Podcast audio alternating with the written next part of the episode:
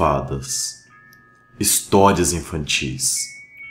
Nós a ouvimos desde pequeno, porém desconhecemos sua verdade, pois foram perdidas ao passar dos anos. O que eu irei mostrar para vocês é o lado oculto dos contos de fadas. Pinóquio. Na versão original, o inocente boneco de madeira não para de atrapalhar o seu pai Gepeto. Até que um dia ele se enfurece e sai correndo atrás do boneco. Na rua, um oficial de polícia prende Gepeto por pensar que ele estava abusando do garoto. É aí que ele acaba na prisão. Quando Pinóquio volta para casa, ele encontra um grilo, um grilo de 100 anos de idade, que lhe diz que meninos malvados são transformados em burros. Pinóquio, revoltado, martela o grilo até a morte. Depois disso, Pinóquio acaba quase sendo queimado como madeira. Então, ele arranca a pata de um gato malvado e corre para a floresta, aonde ele encontra uma fada de cabelo azul, que conta a ele que ela está morta e está esperando que seu corpo seja resgatado. Pinóquio então é capturado e pendurado pelo gato malvado e por uma raposa, que simplesmente assistem um boneco enquanto ele sufoca até a morte. Aladim. Tudo começou com o pai de Aladim, Cassim, que também é líder dos 40 ladrões. Na história original, Cassim é irmão do famoso Ali Baba, que descobriu a senha para abrir a caverna secreta dos ladrões. Então ele revela a Cassim que tenta roubar os ladrões sem que ninguém veja. Entretanto, Cassim se esquece de suas palavras mágicas e é descoberto pelos ladrões, que acabam matando e esquartejando o pai de Aladim. As quatro partes, então, são colocadas na frente do esconderijo para servir de aviso aos outros ladrões. Depois de que Ali Baba se revolta por saber de seu irmão esquartejado, ele reúne as partes do corpo e leva para casa. Lá, ele pede para uma escrava chamada Morgiana que faça com que Cassim pareça ter morrido de causas naturais. Com a ajuda de um alfaiate, ele consegue unir as quatro partes. Mas aí, os 40 ladrões descobrem aonde Ali Baba mora e vão em busca dele.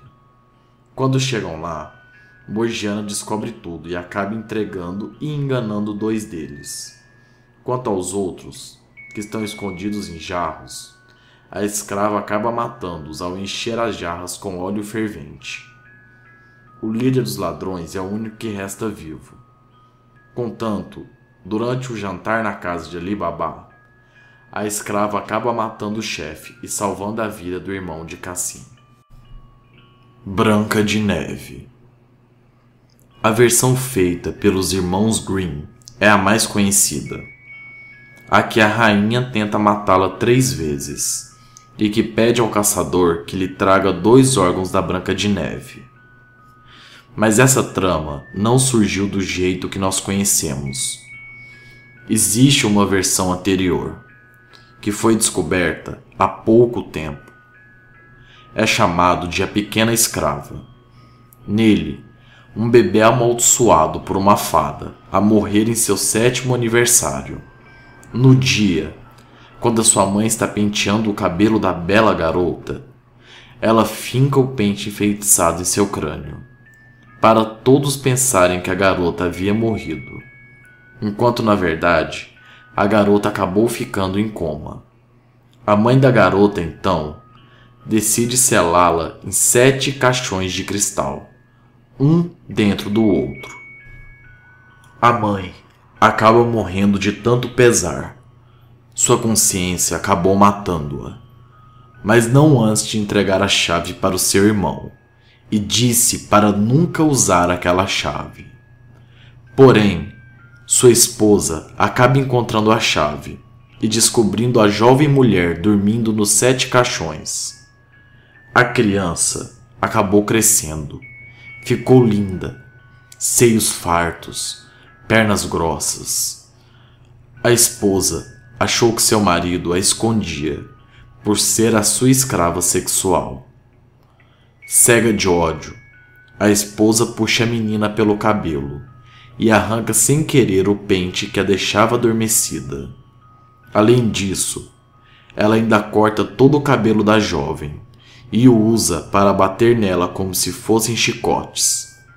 Após tudo isso, ela ainda é transformada como escrava e recebe pancadas diariamente da mulher que pensou ter sido traída. Isso acaba deixando a garota amaldiçoada, deixando seus olhos negros e a sua boca toda ensanguentada. Por conta disso, a escrava decide se matar. Enquanto ela afia sua lâmina, ela conta a história para uma boneca. Mas seu tio, o marido da mulher que a tomou como escrava, escuta toda a história e descobre tudo o que acontecera e mata a própria esposa. Ele cuida de sua sobrinha, que no final acaba casando com um homem rico. O Corcunda de Notre Dame. Na história original, o bebê deformado não é quase jogado no poço pelo padre Frollo, mas sim resgatado quando quase foi queimado vivo por quatro mulheres que pensavam que ele era um demônio. O padre então chama a criança de Quasímodo. Alguns anos depois, Frollo encontra uma cigana de 15 anos chamada Esmeralda. Ele, louco de luxúria, manda seu filho adotivo sequestrá-la. Mas Quasímodo é pego em flagrante por um soldado por quem Esmeralda é apaixonado. Quasímodo então é torturado publicamente e é deixado exposto para que servisse de exemplo. O soldado, mesmo já estando noivo, arranja um encontro com Esmeralda. Frollo fica sabendo e paga ao soldado para que ele deixasse assistir este encontro. Na hora e no local do encontro, Esmeralda se entrega completamente ao soldado. Porém, ele é esfaqueado pelas costas por Frollo que estava cego de ciúmes pela cigana. Depois de ter descoberto o assassinato, Esmeralda é culpada e torturada por dar uma confissão que os oficiais pensavam ser falsa, e depois é sentenciada à morte por enforcamento. Mas quando estava para ser enforcada, Quasimodo a resgata e a esconde na Catedral de Notre Dame. Frollo então a encontra e tenta estuprá-la. Quasímodo a salva e tem início uma batalha sangrenta entre o pai e o filho adotivo. Durante a luta, Frollo diz que se Esmeralda entregasse seu amor a ele, ela seria resgatada e salva. Mas ela não faz isso.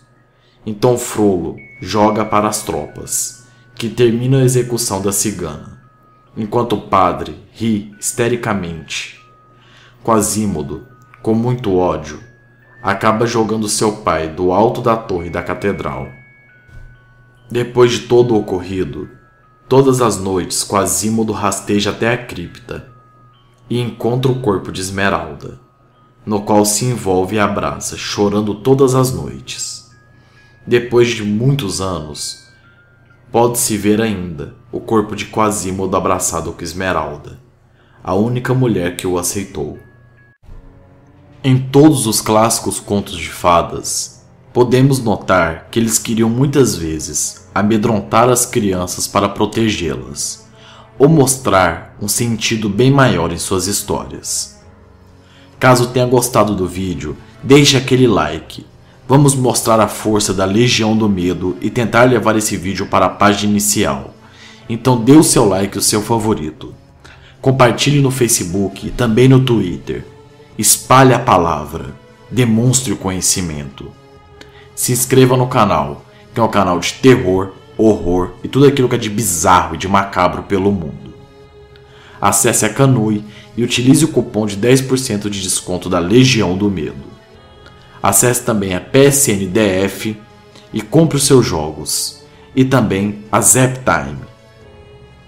Eu espero vocês no nosso próximo vídeo, sábado, a uma e meia da tarde. Tenham uma ótima noite.